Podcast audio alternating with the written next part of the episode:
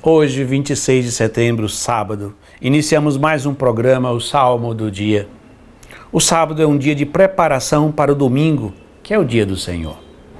Na verdade, toda grande festa, toda festa importante, ela não é realizada de improviso, ninguém realiza uma festa de casamento de improviso.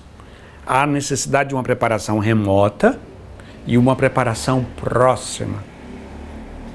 E o domingo é a grande festa. É o dia grande, da, é a grande solenidade em que nós devemos viver toda a nossa semana nessa perspectiva de preparação. Então a preparação remota começa na segunda-feira, onde nós já rezamos, já meditamos os salmos, o evangelho, já na perspectiva de que o domingo se aproxima. Mas existe a preparação próxima. A preparação próxima do domingo começa na sexta-feira. Na sexta-feira nós meditamos na paixão de nosso Senhor Jesus Cristo e já fazemos a abstinência de carne como já uma preparação para o domingo. O sábado é aquele dia que nós passamos unidos a Nossa Senhora, nos preparando para a chegada do domingo. Por quê? Porque foi por meio de Nossa Senhora que Jesus veio ao mundo. Ela nos prepara para acolher a nosso Senhor Jesus Cristo. Então vivamos esse dia de sábado já na expectativa, na ansiedade, na sadia ansiedade, do anseio, na verdade, nesse desejo de chegarmos ao dia de domingo. O salmo do nosso dia de sábado de hoje é o salmo, o salmo 89, 90, que eu vou ler a primeira estrofe. Vós fazei voltar ao pó todo mortal, quando dizeis, voltar ao pó, filho de Adão.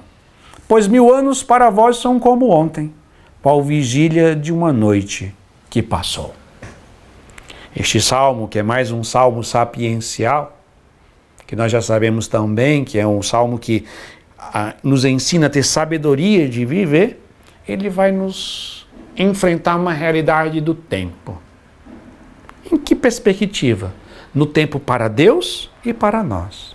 O salmista vai dizer: Mil anos para vós são como um ontem.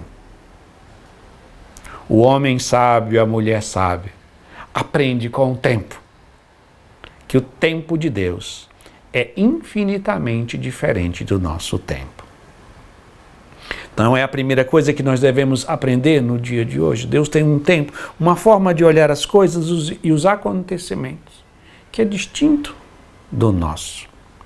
E outra coisa que ele que o nosso salmista de hoje vai falar é sobre voltar ao pó. Ele diz: "Quando dizeis voltar ao pó, filhos de Adão". E quando ele fala voltar ao pó, ele está falando da morte. É aquela passagem do livro do Gênesis, né, que nós fomos criados do pó e do pó retornaremos. Mas os salmos só encontram a sua plenitude com a vinda de nosso Senhor Jesus Cristo. Para o homem do Antigo Testamento, a morte ainda era algo muito, vamos dizer, nefasto nos primeiros, se a gente vê os primeiros livros mais antigos das Sagradas Escrituras, eles não compreendiam o que aconteceria após a morte.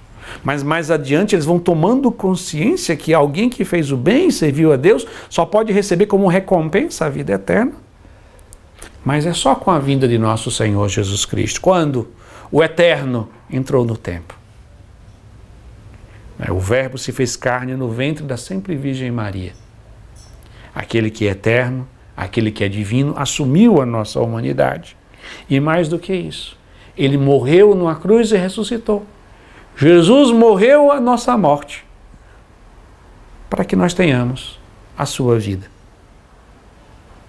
Então, que neste dia o seu coração se encha de gratidão e renove a sua decisão de acreditar que o Eterno entrou no tempo, que Jesus se fez carne no ventre da sempre Virgem Maria e que ele morreu numa cruz e ressuscitou para nos salvar. E a morte, assim, não detém mais a última palavra sobre a nossa vida a última palavra sobre a nossa vida é dado por Cristo e ele venceu a morte.